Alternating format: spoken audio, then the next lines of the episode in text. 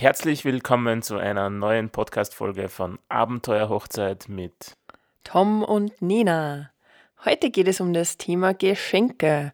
Jeder freut sich natürlich über Geschenke und äh, wie wir das kommuniziert haben an unsere Gäste, das erzählen wir euch heute.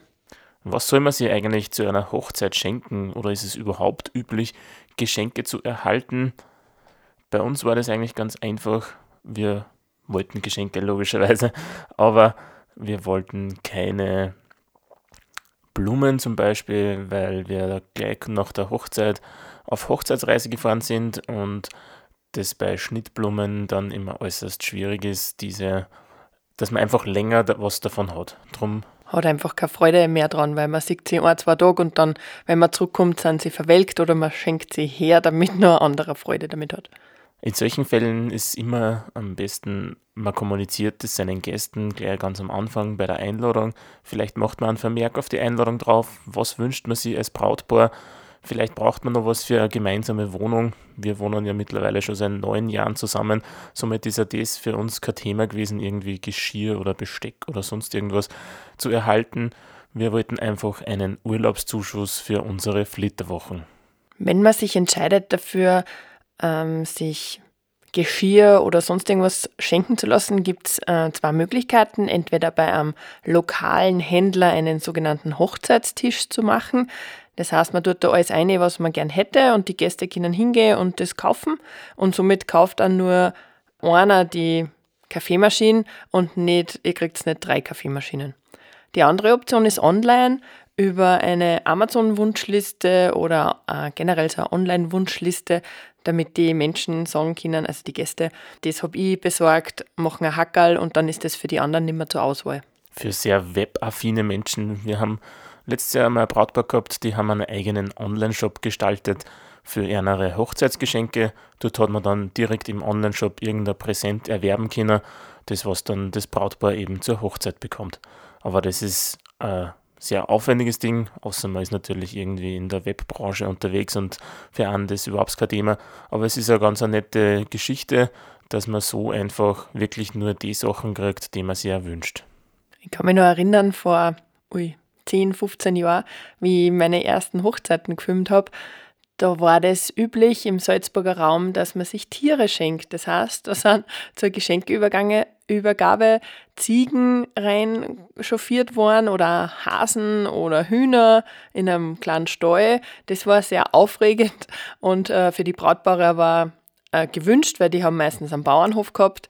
Und äh, ja, danach sind die Tiere wieder verfü äh, verführt worden. äh, also wieder nach Hause gebracht worden, weil die Kinder natürlich auch nicht den ganzen Abend darauf warten.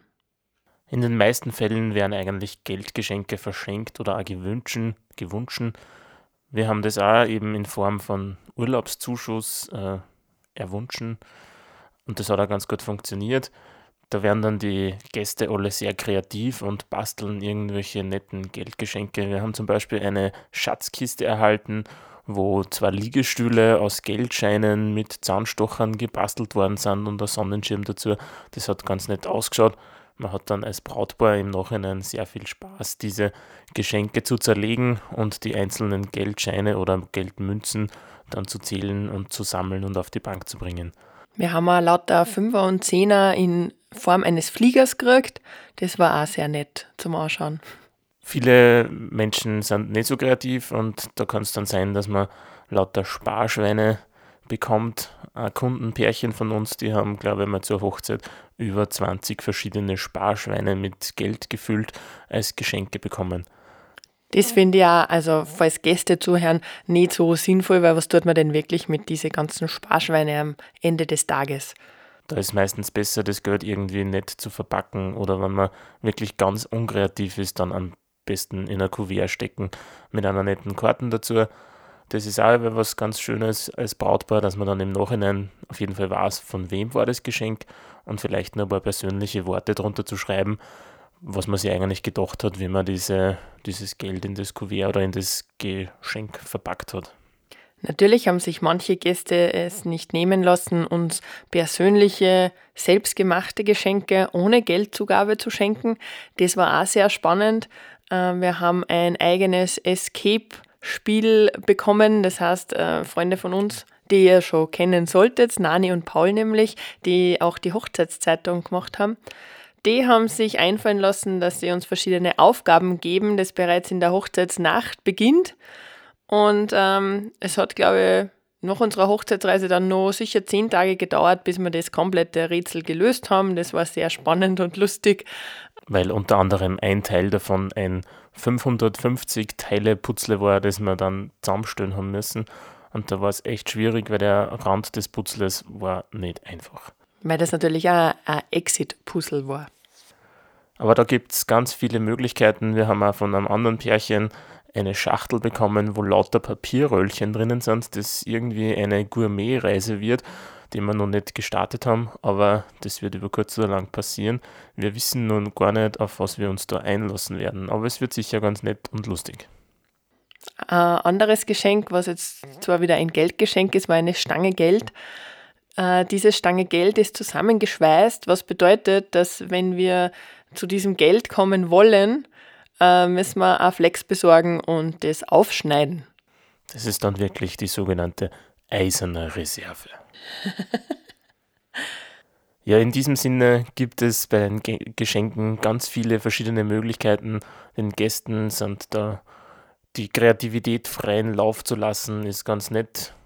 Ihr müsst euch nur im Klaren sein, was wollt ihr und was wünscht ihr euch und vor allem, dass man das auch den Gästen kommuniziert, dass sie eben eure Wünsche erfüllen können.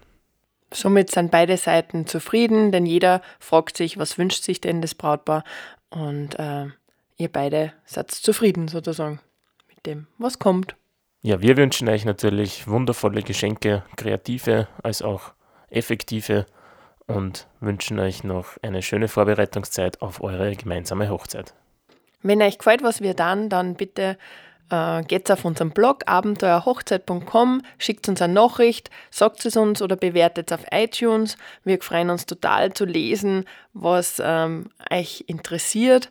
Und wenn wir ein Thema, das euch am Herzen liegt, noch nicht besprochen haben, dann bitte schickt uns das auch.